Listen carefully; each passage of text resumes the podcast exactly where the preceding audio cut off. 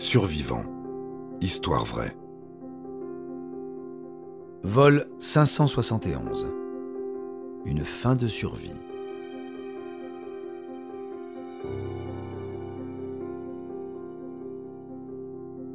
Nous sommes le 12 octobre 1972 et l'équipe de rugby de Montevideo, capitale de l'Uruguay, se rend avec le staff et les proches des joueurs au Chili afin d'y disputer un match amical. À cause des mauvaises conditions climatiques, l'avion fait une escale en Argentine et c'est le lendemain, le vendredi 13 octobre, que le vol 571 décolle à nouveau, direction la ville de Santiago. Pourtant, la météo n'est toujours pas bonne et les pilotes s'orientent principalement grâce aux instruments de l'appareil, car la visibilité est très mauvaise.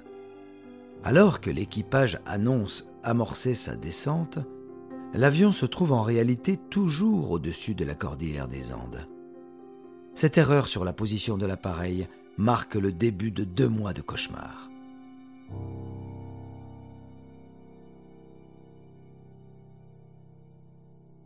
Dès que l'avion sort des nuages, les pilotes réalisent qu'ils sont encore dans les montagnes et bien trop bas en altitude.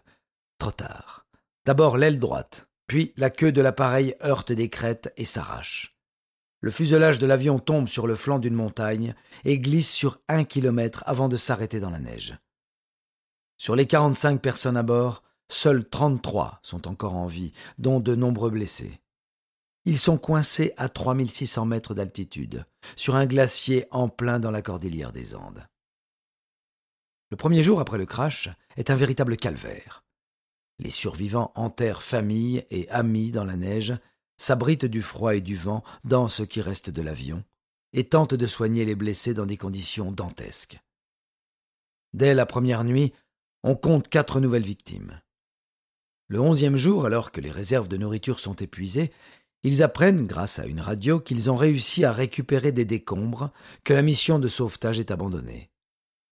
Les recherches n'ont rien donné jusque-là.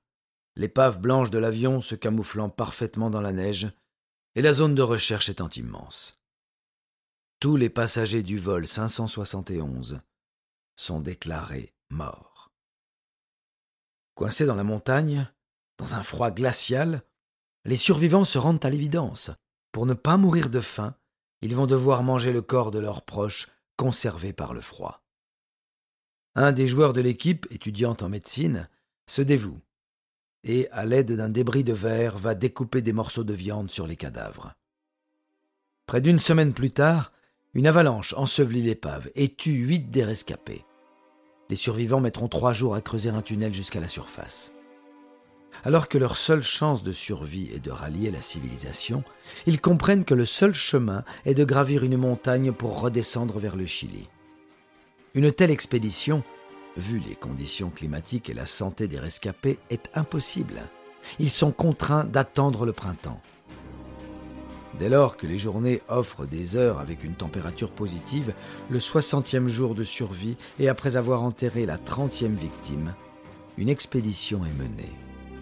À cause du manque d'expérience, de matériel et d'une mauvaise estimation de leur localisation, cette mission de la dernière chance est un calvaire. Dix jours plus tard, ils parviennent à trouver un paysan et alerter les autorités. L'armée mettra encore deux jours pour réussir à récupérer les derniers survivants.